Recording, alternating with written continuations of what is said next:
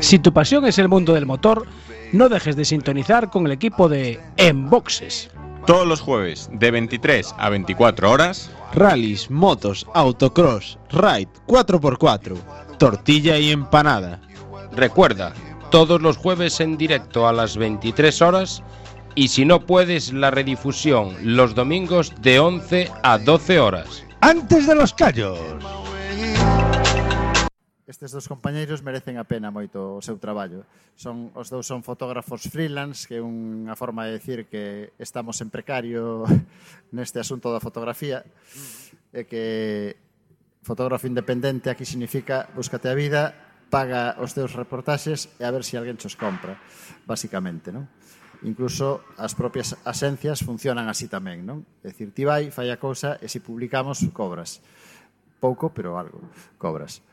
Bueno, en definitiva, son dos fotógrafos absolutamente comprometidos coa información e, sobre todo, coa fotografía quizás máis importante do punto de vista da sensibilización e, e da información, no? que son fotógrafos documentalistas os dous que traballan eh, temas de fondo a, a parte do que teñen que facer para de traballo e sempre están cubrindo temas de de carácter humán e que teñen eh, importancia para o que tratamos aquí en a campa. Non? O ano pasado estiveron invitados como protagonistas das exposicións.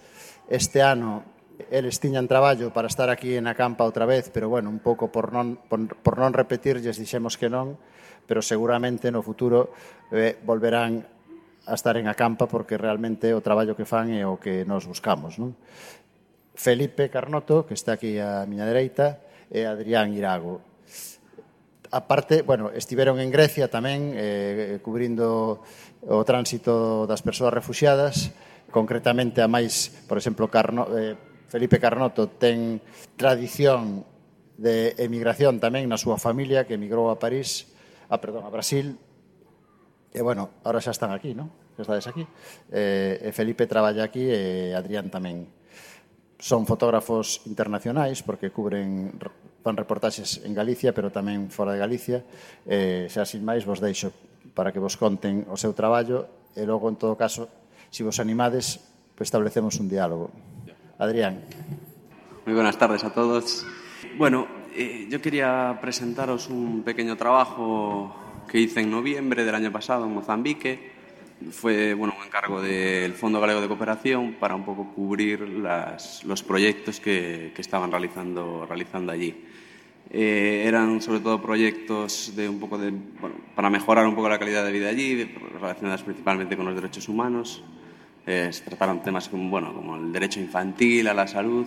Y bueno, yo aquí quería presentaros eh, concretamente un proyecto que realizaron, que realizaron ellos sobre, bueno, eh, sobre una problemática que existía en, en la provincia de Namayagüe, en el centro del país, con respecto al, al abastecimiento de agua. Eh, es, una, bueno, es una región rural, tienen, bueno, existe una diferencia muy grande ¿no? entre, el, entre el rural, entre la situación de entre la vida, digamos, de, de, de la ciudad con el rural y tenían una problemática muy importante en el abastecimiento del agua, ya que bueno, se abastecían en el río Zambeze, que es el que veis aquí en la, en la imagen, porque bueno, ese río estaba habitado bueno, pues por animales salvajes, por reptiles, por, por cocodrilo, por hipopótamo, y tenían, bueno, había un problema muy grande de, bueno, pues de, de, muertes en el momento de, de ese abastecimiento. Eh, y bueno, con esta creación, ellos, eh, el proyecto que plantearon fue la creación de cuatro pozos de agua distribuidos a lo largo del, del río para contrarrestar, para, bueno, para evitar este problema. Estas son eh, las mujeres eh, encargadas que forman el Comité del Agua. Normalmente, bueno, pues en Mozambique, principalmente en el rural, son ellas las que realizan todas las labores de la casa ya no solo de los niños, sino después también pues lo que hablamos del abastecimiento del agua, de, de la comida, y demás. Entonces, qué mejor ¿no? que, que esta gente que, que, conoce bien, que conoce bien la zona, los ríos, las zonas seguras para el abastecimiento del agua, para que se fueran ellas un poco las encargadas de establecer los puntos seguros, los, eh, donde, donde, donde perforar para hacer, ese, para hacer los pozos y que fueran de alguna, de alguna forma seguros. ¿no?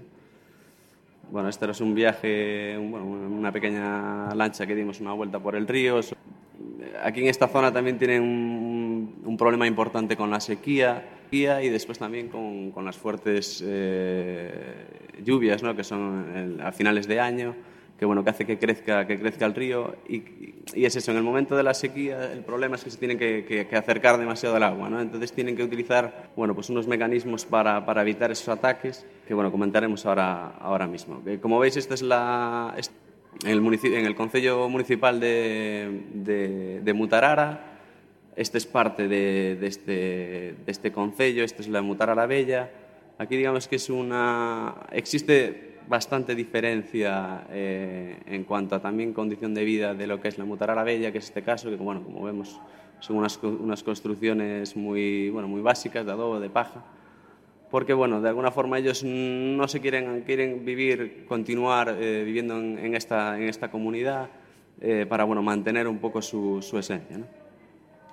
Bueno, es una comunidad, como veis, pobre, eh, se alimentan básicamente de una pasta como de, de pan, después eh, también, bueno, pescado. Como veis, son unas familias básicamente monoparentales, donde la, la figura del hombre existe muy poco. Son ellas las que se encargan de, bueno, como hablamos, de, de las tareas del hogar y de, cuidar a, de cuidar a los niños. Aquí, por ejemplo, en esta foto, como veis, sería, digamos que un prototipo, ¿no? un estereotipo de, de familia. Aquí es lo que os decía, con, las, con la sequía, con el exceso del caudal, del caudal del río, tienen que bueno, acercarse demasiado a, a, la orilla para, para, abastecerse de agua, ya no solo es para abastecerse de agua, sino después para limpiar la ropa, también los platos y demás. Y bueno, eh, para evitar un poco esos ataques de alguna forma, eh, siempre van en grupo, intentan que algunos, mientras que algunos están recogiendo agua, otros de alguna forma vigilar mucho las orillas por el tema de esos ataques. Y como veis, siempre eh, dejan un pequeño margen, ¿no? para, un pequeño margen de maniobra para, bueno, ante esos posibles, esos posibles ataques. Se utilizan digamos que estos palos con una garrafa más pequeñita para, para ir, ir recogiendo el agua y después las cargan en las, en las garrafas grandes. Como veis también siempre van a la espalda con los niños, con, bueno, con el riesgo también que supone para ellos, no solo para las madres, sino para, para los chavales, pero bueno, tampoco tienen, es eso, no tienen otro sitio donde dejarlos. ¿no? Bueno, esto había sido, bueno, como veis, existen los cocodrilos, no son, no son cuentos, pero bueno, esto había sido, esta es una, una, era una cabaña, una pequeña cabaña que estaba a la orilla del río de un pescador, que bueno, fue por un poco por casualidad que se lo encontró, se lo encontró en, enganchado en las redes que tenía para, en las trampas ¿no? que tenía para los, para los peces y bueno, cazó por casualidad uno de estos, de estos cocodrilos. ¿no? Este fue un caso un poco eh, especial en el sentido de que hablábamos antes de que eran las, son las mujeres siempre las que se encargaban de ello. Pero bueno, eh, este es un, se llama Fernando, Este había sido eh, bueno, víctima de una mordedura de, de hipopótamo en este caso, que, le, que, que, hizo que estuviera en torno a... Aunque eran online y tal, pero, pero bueno, aún así eh, el grupo en, este, en la trayectoria de estos últimos 5 o 6 años, eh, la masa social se incrementa año a año y yo creo que estamos viviendo los números de masa social más grandes que hemos tenido en, todo, en estos 41 años, con lo cual eso significa que la, que, la, que la asociación está viva, que hace muchas cosas, que, que la gente nos escucha, nos ve y participa en nuestras actividades. Es, es, es, un poco vergonzoso para mí, pero, pero resulta que eh, me faltaba darle a un botón. ¿eh? Como si yo llevara aquí mmm, dos mesitos, ¿eh? pues, pues, pues siguen pasando cosas. ahora acabo de darle al botón que hace que salgamos al aire, es decir, toda esta presentación no se ha escuchado, ni las... Ni, Menos mal, porque fue un rollo. Así que os pido perdón. Y eh, saludo a nuestros oyentes y eh, caray, nueve minutos, Dios mío querido, estoy, estoy que no, que no sé dónde meterme. Bueno, cosas los que... nervios de ponerte la vacuna. Sí, sí, sí, sí, sí, sí, exactamente. Bueno, pido, pido perdón a todos. Hoy celebramos muchas cosas y celebramos que como todos los fines de año tenemos con nosotros a Habitat, a Tocha a Tocha Ramos, eh, Andrés y y Santi nos acompañan, ya han estado más veces charlando con nosotros en Café con Gotas y es un auténtico placer tenerlos. Perdón a todos y, espero que, estéis todavía al otro lado y si nos escucháis en el podcast, pues, pues nada, eh, perdonar que el programa de hoy tenga, tenga siete, siete minutos menos. Comentábamos que Quack cumplió 25 años, Habitat 41, afortunadamente con mucha gente al pie del cañón y ahora hablábamos de, de, de las nuevas generaciones. Eh, el COVID, claro, ha detenido un poco, un poco ese flujo, pero sigue habiendo interés por los jóvenes en, en el tema, ¿no? Sí, yo, yo perdona que tome ya la palabra porque me considero como de los jóvenes, por lo menos de los últimos llegados a, a Habitat. Yo llevo escasamente nueve, nueve añitos vinculados al, al grupo que he visto crecer en estos en, en bueno, en esta última fase de su, de su vida. Aquí, lógicamente, el bagaje, el bagaje histórico lo puede poner más Santi. Pero es verdad que la pandemia fue un fuerte palo para todos los sectores, incluido el, por supuesto el nuestro, que estamos quizá muy acostumbrados al trabajo en el campo, al contacto físico, al sudar con, los voluntarios en, en las diferentes actividades, pero herramientas que, de en las que no habíamos reparado y por sacarle un poco el lado positivo a toda esta situación tan complicada, eh, pues la dinamización de actividades online a las que nos subimos a adaptar muy bien nos dieron muy gratas sorpresas. De hecho, eh, un poco por ponerle cifras a esto, sin un año mm, normal del grupo, con actividades algunas en nuestro local social en- y mayormente en campo, podemos mover en el entorno de unas 3.000, 2.000 y pico personas. El año pasado, 2020, con toda la pandemia, es verdad que favorecido un poco por la reclusión que teníamos en los hogares, llegamos a tener, y entre comillas, audi- audiencia o, o público en todas estas charlas, tertulias que hemos desarrollado, la mareante cifra de 22.000 y pico personas. Eh, bueno, Internet no nos puso esas barreras que sí nos pone nuestro aforo en el local y con picos de charlas que creo que, me corrija aquí el vicepresidente, nunca habíamos previsto. No teníamos ni la sospecha de que pudiéramos llegar a tanta, a tanta gente y creo que es un, un- el resultado de un gran esfuerzo por parte de todos los compañeros de Hábitat, donde siempre decíamos que aparte de biólogos necesitábamos informáticos y todos y todo tipo de esfuerzos que han hecho que, que tengamos esas, esas enormes cifras que ojalá puedan continuar, claro. Sí, el aforo online no tiene límite, entonces pues eh, de esas 30 plazas que podíamos tener en el local, pues hemos pasado a foros ilimitados y algunas charlas, sobre todo por ejemplo, me acuerdo ahora de la del Grupo Lobo, que, que yo no sé, sean pa- cien- varios cientos de personas Sí, sí. y más, más de mil visualizaciones, una charla que, que tuvo mucho, mucha audiencia y estábamos encantados, encantados. Y seguro que se conectó gente de, de- de- de todas partes. El, el- el más curioso que, que recordéis, o Sí. lejano, Pues en- realmente lo, aquí sie- siempre comentamos dos cosas. Una es la audiencia que podamos tener en directo, que retransmitimos a través de diferentes canales en redes sociales a la vez, desde Facebook, Twitter, Instagram y YouTube. Pero luego digamos que todos estos vídeos eh, quedan y forman parte del repositorio de nuestro canal de YouTube y que toda persona que quiera va a poder ver después.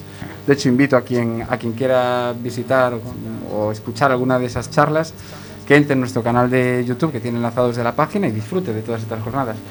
Eh, hemos tenido, por suerte, público de fuera de, de España, que no era algo que tuviéramos cuando, cuando hacíamos actividades online, con lo cual la sorpresa fue mayúscula. Ya no solo es, eh, audiencia de fuera, sino ponentes de fuera. Bueno, pues podemos, allí cuando no podíamos costear el que nos viniera alguien de, de Francia, pues sí pudimos tener a alguien interviniendo desde, desde ese país, así que la verdad es que ha sido un- una herramienta que ha venido, yo creo que para quedarse.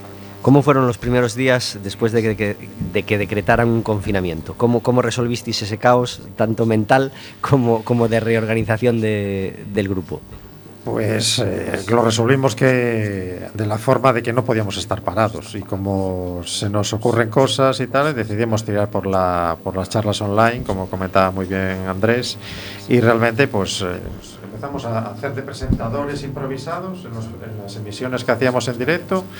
Eh, nos enfrentamos con, con cierto nerviosismo, incluso con miedo a, a que el público nos viera desde atrás. eh, aquí hay que darle las gracias al técnico, a nuestro Manu, que, que ha puesto que puso todo a punto y realmente, pues bueno, yo creo que no lo pensamos mucho. Empezamos a hacer charlas, a- tuvimos hasta dos, tres charlas semanales, una auténtica locura de actividades.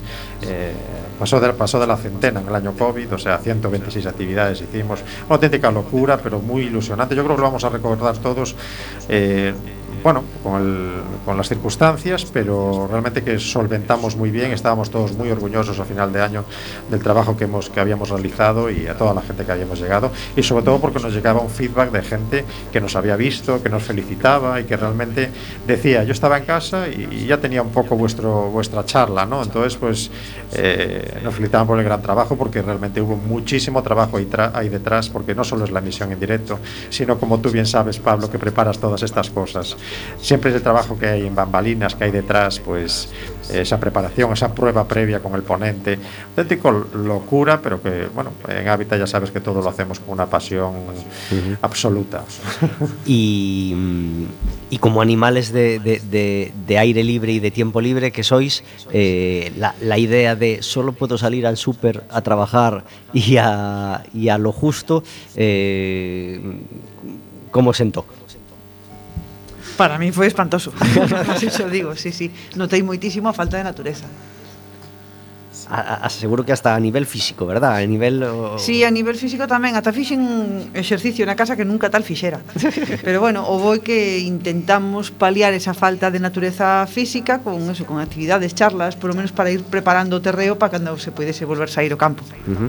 Y cuando llegó junio y empezaron a abrir y, y empezaron a abrir las puertas y, y- y- y se pudo empezar al menos a movernos por la provincia, eh, etcétera, etcétera, ¿cuáles fueron las, las primeras cosas que hicisteis o el primer lugar que visitasteis o lo, o lo que más os apetecía hacer? Pues mira, lo que, lo que digo, yo ya en, en mi caso particular yo tengo la suerte de, de- de tener vistas un poquito de, de la, la costa de la, de la ciudad y me acuerdo que cuando estábamos en pleno confinamiento duro eh, apareció una hembra de calderón eh, varada en, junto al, al Millennium y, y fui hasta allí un poco en la colaboración que tenemos con, con la coordinadora con la coordinadora de estudio de los mamíferos marinos y me fui a atender al varamiento escoltado por la por la policía.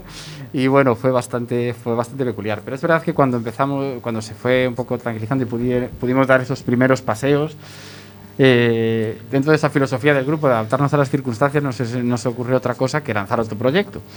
Y era que la gente aprovecharan esas visitas en esos pequeños paseos para, para contar aves y de ahí nació también un poco el proyecto de aves urbanas de 2020 que, que comandaba Damián al que le, doy un- le mando un saludo desde aquí y bueno, pues en esos mismos paseos surgió información científica, surgió un proyecto de ciencia ciudadana y al final pues una, una iniciativa más. Buscábamos, yo creo que teníamos las ganas y buscábamos los huecos para seguir desarrollando lo que, lo que Habitat viene, viene haciendo en su, en su día a día. En, en resumen, como la naturaleza, nos adaptamos.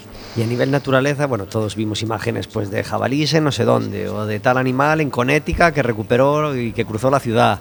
Eh, quizá a nivel más, si queréis, local o nivel, o nivel Galicia, dos cosas para las que vino muy bien ese tiempo de confinamiento, o esa mano del hombre que dejó de actuar y la naturaleza retomó, recobró un poco de espacio, o a veces mucho. Bueno, yo creo que el movimiento incesante de los medios de transporte se paralizó totalmente, con lo cual, pues esas imágenes que tú bien comentas de, naturaleza que llegaba a las ciudades o que, o que se dejaba ver más fácilmente, pues, pues bueno, eh, vino un poco debido a eso. ¿no? No, es que ya nos comía la naturaleza y llegaba a la ciudad, no, realmente se encontraba más relajada, los bichos estaban más tranquilos, no encontraban ese ruido, esas, esas eh, esas intervenciones que tiene el hombre y, bueno, y realmente pues sí se dejaban ver más, ¿no? Eh, pero lógicamente el tema de la contaminación yo creo que se notó o seguramente los estudios que saldrán de aquí a unos años, claro, no- ni hubo aviones ni transatlánticos, todo que son medios de transporte que son súper contaminantes, entonces pues bueno, seguramente pues al planeta le hemos dado un respiro, un, des- un respiro muy pequeño, pero bueno, yo seguramente pues eh, algo de algo ha valido, ¿no? Pero pero bueno, que, que la naturaleza se la dejamos tranquila, se deja, se deja querer. Qué bien. Eh, todos los miércoles tenemos música y hoy también la tenemos. El otro día hablábamos con David Taboada y que había conocido a un colaborador directo durante unos años de Camilo VI y le había contado un montón de cosas de él. Y me pregunté yo, jolín, yo creo que yo nunca puse, nunca dediqué el programa a Camilo VI, a poner tres temas de Camilo VI. Bueno, pues hoy es el día.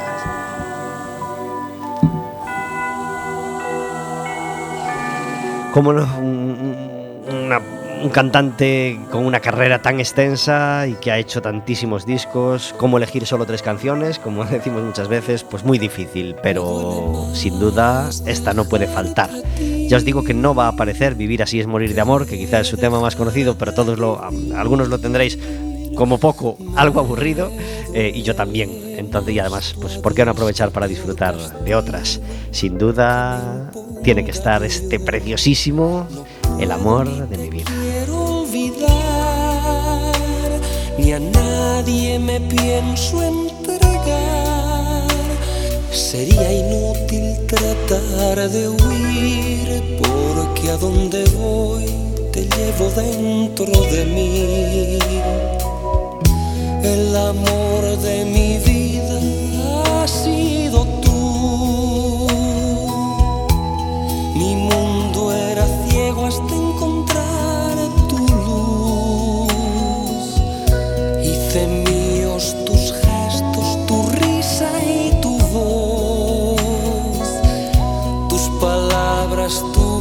vida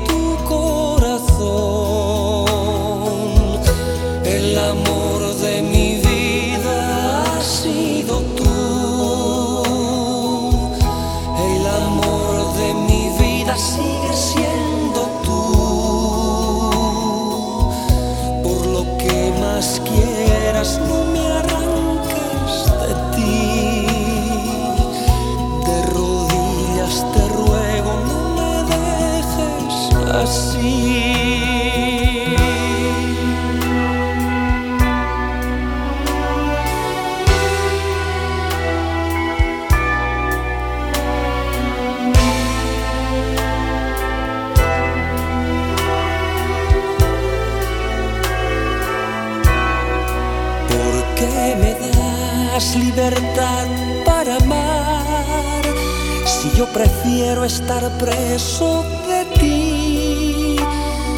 No supe encontrar la forma de conocerte y hacerte feliz. El amor de mi vida ha sido tú. Mi mundo era ciego hasta encontrar tu luz. Hice míos tus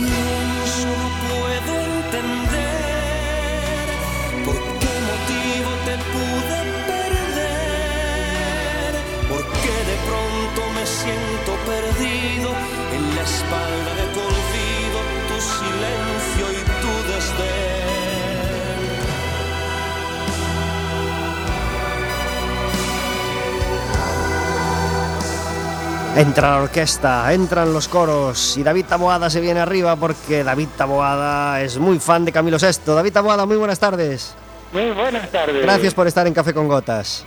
A vosotros. Hoy te oigo con mucho ruido, no sé por qué. Pues no sé, tengo la calle cerca, pero... Nada, nada, no, es, es ruido interno, ruido do- de, de conexión telefónica. Bueno, no pasa nada, te, te escuchamos bien. Hoy quieres hablar de un tema que, que nos podría llevar muchos programas, pero al menos hoy eh, lo vamos a abrir eh, el melón y vamos a, a hacer un, un top 5 de, de- los cinco que, que- que más rayantes te parecen o que, o que mejor recuerdas, ¿verdad? Eh, exacto. Eh, hoy que estamos en época de evaluaciones y notas, pues voy a corregir aquí unos exámenes, que es cinco errores gramaticales clamorosos en canciones conocidas. Me iba a solo cosas muy clamorosas que no fuesen justificables por el ritmo, porque hay quien me dirá, ya, pero es que el, el famoso cambio de acentuación de Cantaron y cosas así, pues que entran en música, entran en ritmo y no había otra manera de hacerlo. No, me voy a cosas totalmente innecesarias e injustificadas. Es decir, errores gramaticales en- en canciones. Sí. Vamos allá.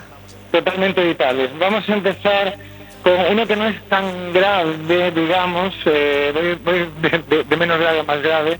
Vamos a empezar por Andy y Lucas, que dicen algo así como, si no la tengo, su amor no le tengo.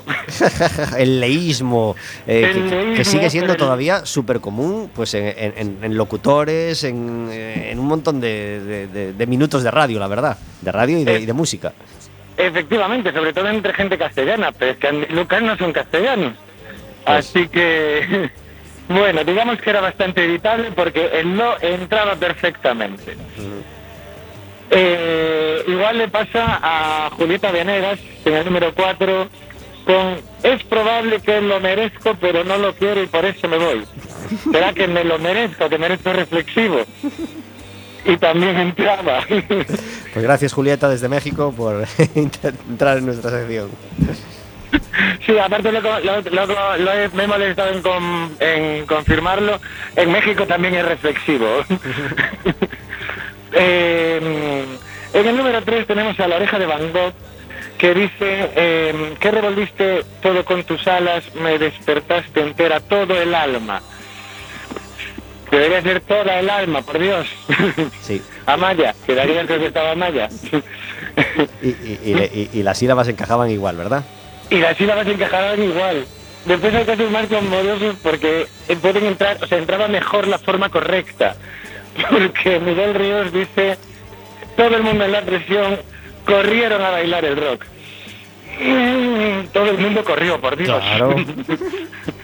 Pero las adaptaciones al inglés, o sea, ahí ya entraba cualquier cosa, ¿eh? Con la excusa de no, es que es una adaptación, venga, digo lo que quiero. y pa'lante, que sí, que, que ese, ese también sería otro melón, las traducciones del inglés, pero bueno.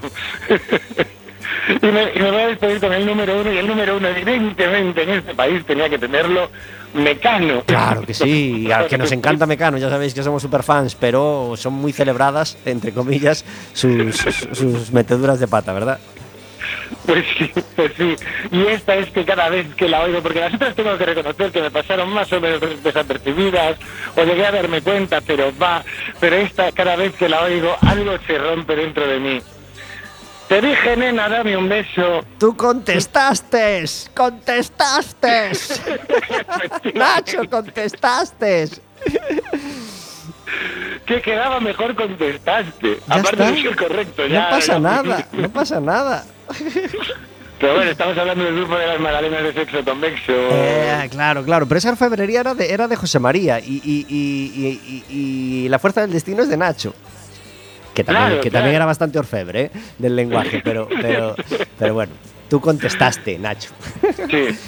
Claro. Eh, como- Así, así ¿cómo, cómo, cómo corregimos a nuestros hijos? eh? Cuando dice, papá, me dijiste que tú contestaste, pues claro, nos cuesta Claro, más. Mecano. Claro. Bueno, como bonus track dejo dos cosas que no son errores, sino quizás todo lo contrario, eufemismos muy inteligentes eh, de los que me di cuenta el, eh, el otro día que participamos con carta de ajuste en un acto antidrogas y nosotros que bromeamos de todo, eh, nos dimos cuenta de que había dos tropezones muy interesantes.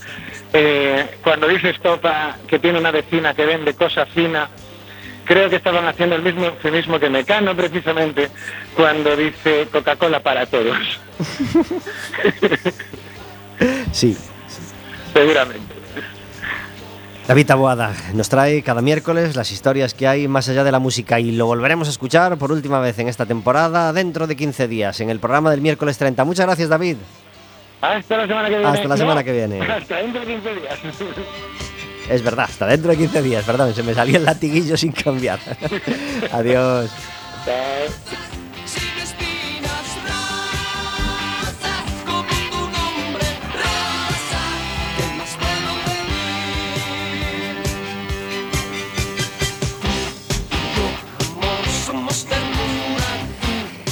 Días de vino y rosas. Tenía muy olvidada esta canción. Bueno, muy olvidada no, la tenía guardada en ese rinconcito del cerebro y, casi nunca aparece en los resúmenes de Camilo VI ni como canción recurrente. Pero esta canción en su día tuvo mucho éxito. Si yo lo recuerdo, es que salía en el típico Benre Show, en el típico programa de sábado noche que yo veía con mis padres en el salón de casa.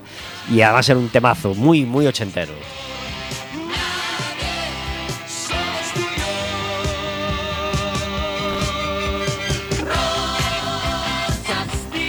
¿Os gusta Camilo VI, chicos? Hombre, por supuesto. Se puede decir que no, ¿eh? No, no hay... No hay... Que levante Eh, la mano quien no haya bailado alguna vez. Bueno, todos, Efectivamente, todos. igual non é que guste moito ou pouco, Ah, senón que están Sesto. nosas vidas. Exactamente, y ya está. y Forma parte de, de nuestras vidas. También forma parte de nuestras vidas eh, tomar cafés riquísimos y de vez en cuando tener algún café amargo. Una vez al día, una vez a la semana, esa piedra en el zapato que nos molesta y que, y que encerramos en la sección para intentar que no nos manche el resto del programa, que pretendemos sea alegre y, y optimista. ¿Cuál es tu café amargo, Atocha? O meu, pois, vouche poñer un exemplo mm, recente e directo. Eh, fun recentemente ao Parque Nat na Natural de Illas Atlánticas e eh, a verdade é que voltei cunha sensación de café amargo mm. porque os visitantes que hai ali eh, en xeral, o clima que ves é xente que vai á praia a tomarse unha cervexa e a estar na praia como en calquera outra praia do mundo e non aprecian, nin valoran, nin se interesan polo, polo que hai ali, que é un parque. Ni un mínimo paseíto? Ni hasta el mm, faro, ni hasta... un paseo, pero nada. é un paseo por inercia, porque hai unha ruta, un mapa, e van, pero mm, totalmente alleos o que lles rodea, nin... Non sei, falta sensibilidade. Uh -huh. Porque el dominguerismo es, Eso, es domingue, terrible. sí, dominguerismo, no, do- en eh, parques y en fuera de parques dominguerismo ahora lo utilizo en, en el sentido de, de- de- de cortedad mental, de cerrazón mental, de "Oh, oh, voy a los tíos, pero voy a la playa, voy a la playa, voy a tomar una cerveza y, y ni me intereso, ni levanto la cabeza, ni miro, ni Mm. paseo, ni Exacto. aprecio y gracias a Dios, si al menos respeto y no ensucio, ¿no? Al menos sí, polo menos que non deixen pegada, pero ás veces nin eso. pues compartimos, compartimos ese café amargo y, lo lamentamos y, y además lamentablemente lo extendemos a, a otros muchos a otros muchos lugares. Santi, ¿tienes un café amargo? Pues sí, y, ha estado de actualidad y sigue estando de actualidad. El tema de la eucaliptización, tantas plantaciones de eucalipto que hemos vivido en estos, estos años de pandemia, en estos dos años, estos últimos dos años, las plantaciones ilegales, la cantidad de eucalipto que se ha plantado en, estos años. Pues yo el café amargo es cuando yo me traslado, vivo en Miño, entonces vengo a Coruña mucho y, y en carretera a veces me cruzo con un tráiler cargado de carballos, de carballos cortados eh, centenarios. Y digo yo, ¿de dónde, de qué, de qué fragas saldrán esos carballos? ¿De dónde vendrá? Ese mordisco a nuestra naturaleza autóctona, ¿de dónde vendrá? ¿Serán, será una tala ilegal, legal? Y realmente se me cae el alma de los pies cuando lo veo. Digo, esto no puede ser legal. Y, y a veces cuando pues te cruzas alguna parte de los incesantes iris y venires de los trailers con los eucaliptos que van para Ence, pues por el medio algunos siempre, siempre ves con, con carballos de un porte bastante grande y desde dónde saldrán. Espero que no sea de las fragas de León. ¿no? Y- Entonces es el- mi café amargo. En los meses de pandemia pendientes del DOGA y que, que a veces eh, era leído con auténtico interés por, por gente que nunca había cogido un, un DOGA en, en la mano, ¿tú lo buscabas buscando alguna cláusula que dijera eh, prohibido replantar eucaliptos o prohibido? no, no llegó a aparecer, ¿no? Pues sí que apareció, y apareció la palabra moratoria. ¿Sí? Moratoria del eucalipto hace, unos, hace probablemente dos o tres meses. Realmente eh, lo que se consiguió con esa moratoria fue el efecto totalmente contrario. Se agotó el eucalipto en los viveros de Galicia. Se plantaron millones de eucaliptos en este. Después de escuchar, que se empezaba a escuchar la palabra moratoria, las nuevas plantaciones, al final lo que fue fue un abarrote. Y, y esperemos, el inventario forestal se va a publicar a finales de este año y realmente nos vamos a echar las manos a la cabeza y nos vamos a ver con 600, 700 mil hectáreas de eucaliptales plantados en Galicia, una auténtica aberración y ya no sé si es un café amargo, sino que es una, un litro de, de- una litrona de café amargo. Claro. Pues lo, lo- lo- lo- lo compartimos totalmente. Andrés, ¿cuál es tu café amargo? Pues yo un poco por también ligarlo al tema medioambiental y, alguno que vivo en, en mi día a día y otros que a lo mejor se maximizan ahora en la época de verano, son esas pequeñas conductas incívicas que a lo mejor por desconocimiento por, o porque bueno, nunca hemos tenido, nunca hemos reparado en el impacto de cosillas que hacemos, eh, se ve pues la necesidad a veces de, de aparcar el coche encima de la, de la vegetación para estar bien pegados a la primera línea de playa o otras como puede ser el pisoteo de- de dunas y vegetación y vegetación dunar eh, o algunas otras como puede ser el, el tener que ir sorteando en, lo- en los paseos por la ciudad aquellos excrementos que no han sido recogidos por los dueños de, No.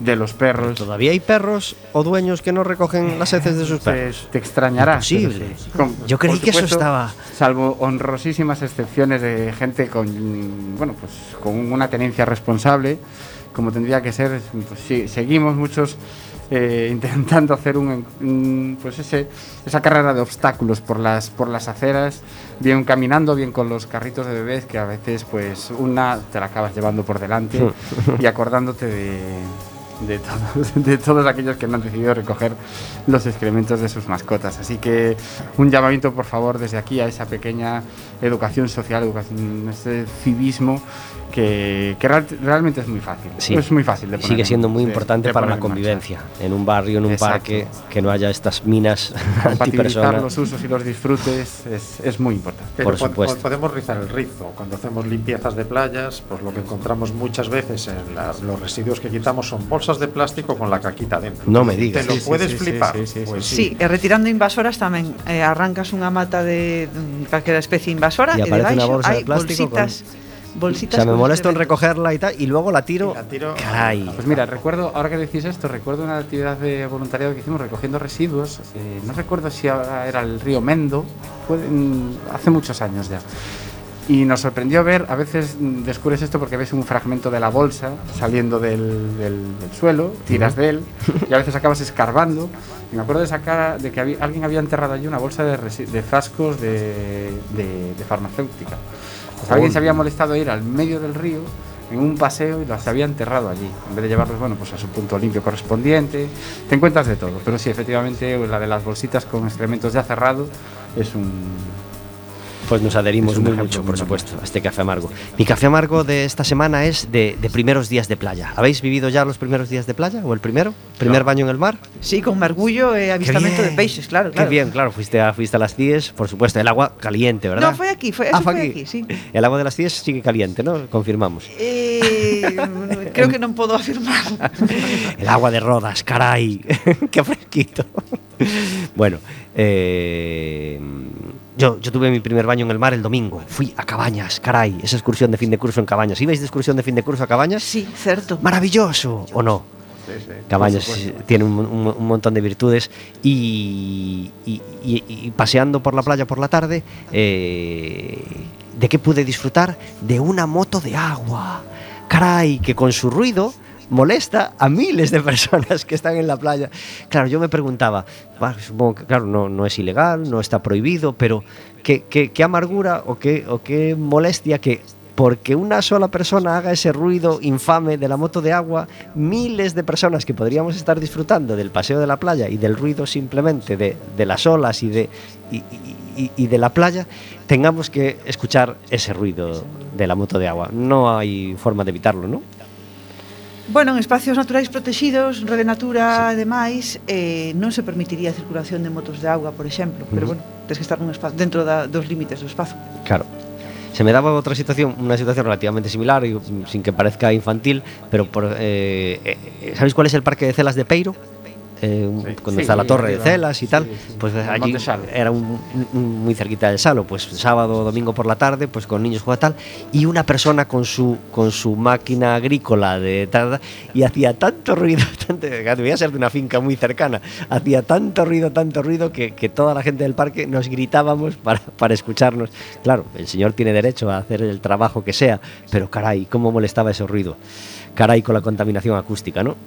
Sí, de hecho, bueno, nosotros hemos trabajado y también saludar a los compañeros de la agrupación astronómica IO. hemos- eh, esa parte a lo que a veces los compañeros de Hábitat no llegamos por falta de quizás de expertos, esa contaminación acústica, pero también la contaminación lumínica. Es verdad que al final hay impactos allí donde a veces mm, tenemos conductas ya muy normalizadas, el ruido, la iluminación, bueno, cuando apagas ese ruido o apagas esas luces, se abre, realmente se abre otro mundo. e foi unha das cousas que se notou moito no, no confinamento, claro. a falta de ruido, de tráfico, eh, que do pouco que se podía sair, inda que fose o supermercado, es, escoitaba os paxaros, mm. pero moito na cidade. E a, a min temo comentado eh, xente totalmente allá a natureza e dixeme, este ano que pasa, hai máis paxaros ou, ou que os escoito máis ou algo está pasando aquí. Todo o mundo era capaz de, de detectar os paxaros na cidade. Es cierto. No puede faltar entre las elegidas de Camilo VI este otro temazo. Lo popularizó Ángela Carrasco y también Camilo VI y suena así de delicioso este quererte a ti. Quererte a ti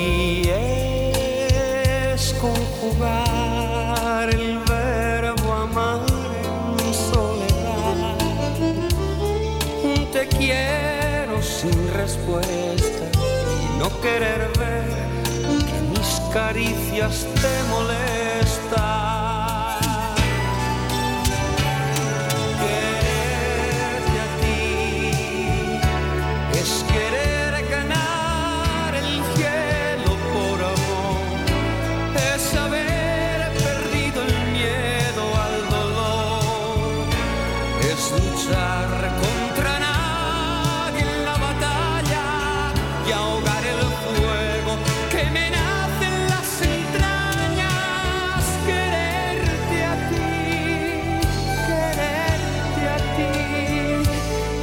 Es callar y aguantar, alimentar la palabra ternura y esconder mis lágrimas en las espaldas de mis noches en blanco y oscuras, lágrimas de celos y dudas. De nada sirve que yo te llore, de nada sirve que yo te implore. ¿Hasta cuándo y hasta dónde tengo que esperar que de mí te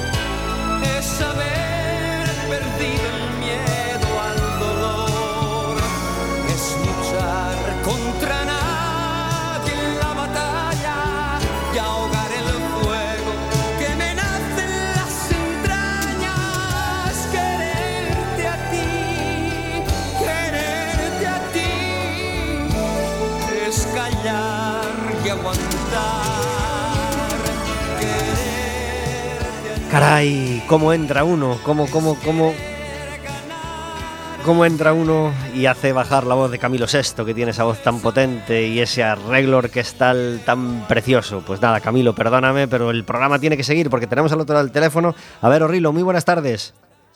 boas tardes. Gracias por estar en Café con Gotas. Gracias a vos por chamar. Eh, Vero Rilo y Sonsoles Penadique van a estar el sábado por la tarde en Palavea, una, una, un lugar curioso para actuar, ¿verdad? Eh, pois sí, a verdade que vamos ali, a Asociación Cultural Campo da Pena, eh, en Palavea, que levan pois tempo traballando alrededor da memoria eh, histórica e do oficio das, das lavandeiras. Eh, e ali levamos o noso espectáculo Lavandeira. Ujú. Eh, en él tú te- te- trabajas la parte de la narración oral, de, contar, y Sonsoles toca el acordeón. Y así se van entrelazando las historias, la música, y me imagino que, que- que devolvéis a la, a- la gente a otro momento del tiempo, ¿verdad? Pois sí, traballamos coa base da, da tradición, entendido tamén a tradición como, como actualidade. Eu levo a parte da, da narración oral, son soles da música, con son acordeón diatónico, que animo a todo o mundo que, que vaya a escoitala, porque merece ben a pena. Eh, e así vamos tecendo un pouco a memoria, non? Que a que continue viva. Eh, que tiene de especial que eh, eh, eh, aparte de, de- la música, de las canciones, esa parte de la narración oral, eh, de, contar un cuento que, lleven a la gente a una historia, sobre todo una historia que habla de otro tiempo, que, muchos vivieron, al, menos en parte? eh, no, no hay otra cosa que, tenga ese poder que, tienen los cuentos, ¿verdad? Pois sí, o poder do- dos contos é inesgotable e, e para todas as idades, non contamos dende que nacemos até que ata que morremos, sempre que haxe alguén que, que escoite. Non? En este caso, a proposta pois, ten tamén historias de vida, de mulleres reais, como as lavanderas de Rendela, que van para os presos durante a guerra civil, non? gracias para eles. Outras historias como a de Manuela Lores, unha muller que levou unha trou a cabeza pola beira do río para enterrar a súa amiga, coa que levaba media vida lavando, non? Tamén queremos devolver eh, pois ese nome, non? De todas as mulleres da nosa historia que moitas veces pois non o tiveron, viviron non anonimato, pero formaron, construíron parte do noso país. Y tenemos la suerte en Galicia de, tener, podríamos tener muchos más, imagino, pero de tener varios lugares de, de- de- de lavanderas todavía bien conservados y todavía visitables, ¿verdad? Pois sí, a verdade é que temos un montonazo de lavadoiros, eh, hai concellos que conservan máis esta parte do patrimonio que a, que a outros, non? Pero estas estampas, vamos, eh, son cotiás eh, para todas nós, non agora co cotiá de lavar neles, non? Que coa chegada da lavadora quedaron en desuso, pero sí que formaron parte de, pues de, de toda unha xeración de, de mulleres que, que lavaron neles e, e que construíron tamén a súa vida da, de alrededor deles, non? Porque antes lavar se fora por obriga ou, ou por profesión era unha tarefa casi cotidiana. Ujú. No dijimos la hora del espectáculo, será a las... Pois será ás seis da tarde na Asociación Cultural Campo da Pena. Fenomenal, estarán en Palavea, Vero Rilo y Sonsoles Penadique, música y cuentos, narración oral deliciosa. Eh, que disfrutéis mucho del, del ratito del sábado, Vero, y que, y- y que hagáis disfrutar a, a los que vayan a, a veros y a escucharos. Muchas gracias por estar en Café con Gotas. Moitas gracias a ti. Adiós. 47 minutos sobre las 4 de la tarde, hablando de naturaleza y de muchas cosas más con, con la, con la agrupación Habitat. Eh, no se han detenido los proyectos y acá, eh, al contrario, eh, sigue estando muy viva y con un montón de proyectos a la vez. y no nos va a dar tiempo a hablar de, todos, pero, pero queremos vamos a hablar de, de- de tres, uno cada uno, y así, y así orientamos a la gente. Por cierto, no hemos dicho tampoco la página web en la que puede trastear la gente mientras nos escucha o cuando acabe el programa si quieren saber más cosas. Pues la web es gnhabitat.org. Y en Facebook también vamos contando las cosas. Facebook, Twitter, Instagram y en YouTube ahí tenemos un montón de, de cositas que podéis ir viendo. Todo desde la web lo tenéis enlazado para quien quiera un poco saber y apuntarse a las actividades que vayamos comunicando. Un proyecto, ya que tienes la, la palabra. Un proyecto, pues. que queramos hablar. Pues mira, vamos a hablar de uno que esperamos poner en marcha de nuevo ahora, de- y será el cuarto año ya consecutivo, que, que haremos en, en colaboración eh, con el Consejo de La Coruña, y será continuar con la puesta en valor y el trabajo contra las especies exóticas invasoras en el entorno de la Torre de Hércules. Es el proyecto que viene denominado como Custeo, Territorio e, e Voluntariado, y que finalmente fragua en el desarrollo de diferentes rutas por el entorno para conocer la flora y la fauna de, del Enil, parte de investigación también de, de la evolución y donde tenemos eh, los may- la mayor problemática de presencia de especies invasoras en, en ese entorno hoy día declarado de manera provisional espacio natural de interés local. Y por supuesto ya trabajar de la mano del voluntariado, de la sociedad que se anime a, a venir con nosotros a luchar, a, a trabajar, a sudar la camiseta y ayudarnos a ir ganándole metro a metro a, a las especies invasoras que por allí, pues por desgracia, van proliferando, pero a las que le vamos, a las que les hemos metido ya un buen mordisco. De hecho, con la uña de gato concretamente hemos conseguido liberar ya el 40% de toda la superficie que ocupan el Enil. Pero nos queda trabajo todavía, así que atentos a nuestra web, que, que confiemos que en breve podamos ir publicando estas nuevas actividades. Importantísimo, porque no puede ser más bonito y no puede ser más agradable los paseos que hacemos por la torre y, no podemos, mm, no somos conscientes, bueno, yo, yo espero sí serlo, que vivo relativamente cerca y todos los días doy gracias a Dios de lo afortunado que soy de poder salir a pasear por el entorno de la torre, que es tan bonito, tan bonito. Eh, Santi, un proyecto.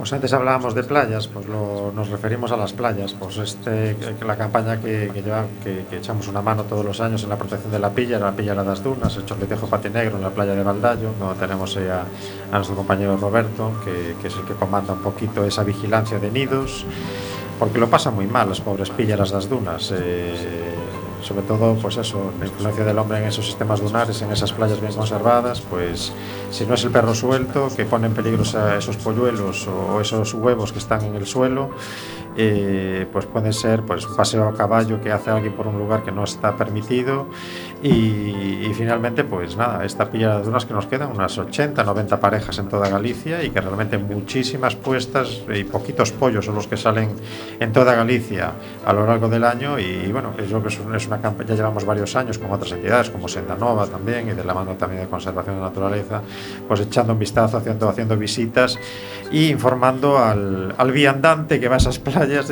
informándole que el perro no puede estar suelto y que hay que tener un comportamiento eh, responsable con esas jaulones que protegen los nidos y que sepan realmente eh, la importancia de esta ave tan escasa en Galicia. ¿Cuál es la parte de Galicia donde la pillara mm, eh, todavía se conserva más fuerte o donde En tenemos tenemos en torno a unas 20 playas donde quedan pilleras las dunas. Estamos hablando que si pensamos en Pontevedra, la playa de la Lanzada, después en la zona del Barbanza también aún, aún siguen quedando y después eh, estamos hablando de Valdallo y Ferrolterra, Valdoviño. Digamos que son las playas clave, ¿no?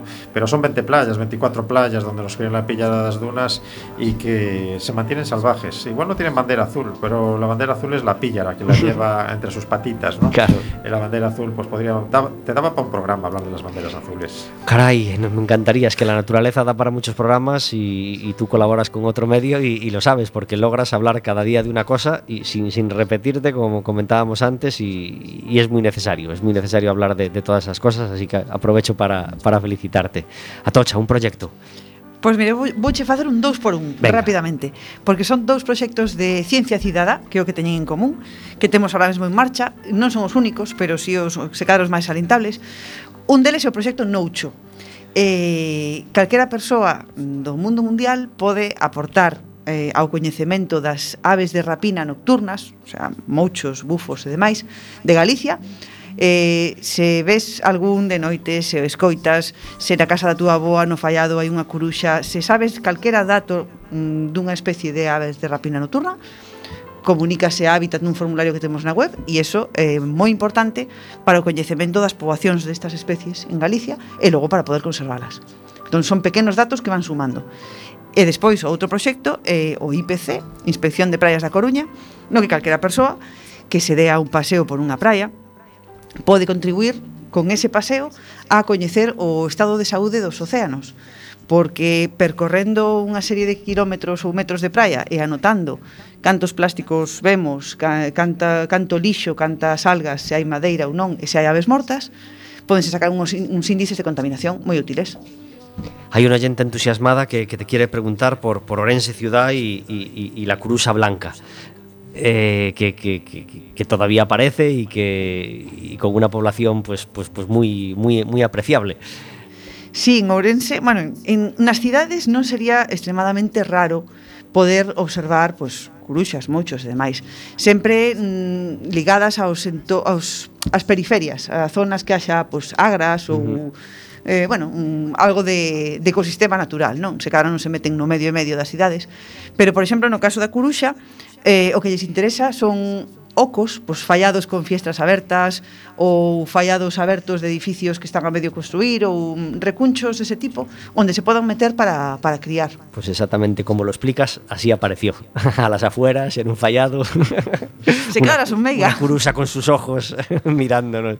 Maravilloso. Eh, y hablas de Valdoviño y de, y de, la zona de Ferrolterra y claro, y, y, y, como todos los programas, que creo que os, os hago preguntas parecidas eh, cada vez que venís, eh, quiero que hablemos de Galicia en general y de la naturaleza en Galicia. Cada uno un lugar, por favor, un lugar para este verano que os encante, que os encante visitar por su naturaleza, por su riqueza de aves o por su riqueza de, de árboles eh, y, que, recomendemos y que recomendamos a los oyentes, por supuesto, con prudencia, precaución y amor y cuidado por la naturaleza, que debamos visitar este verano si no lo hemos visitado. Uno por provincia. Empezamos por Santi.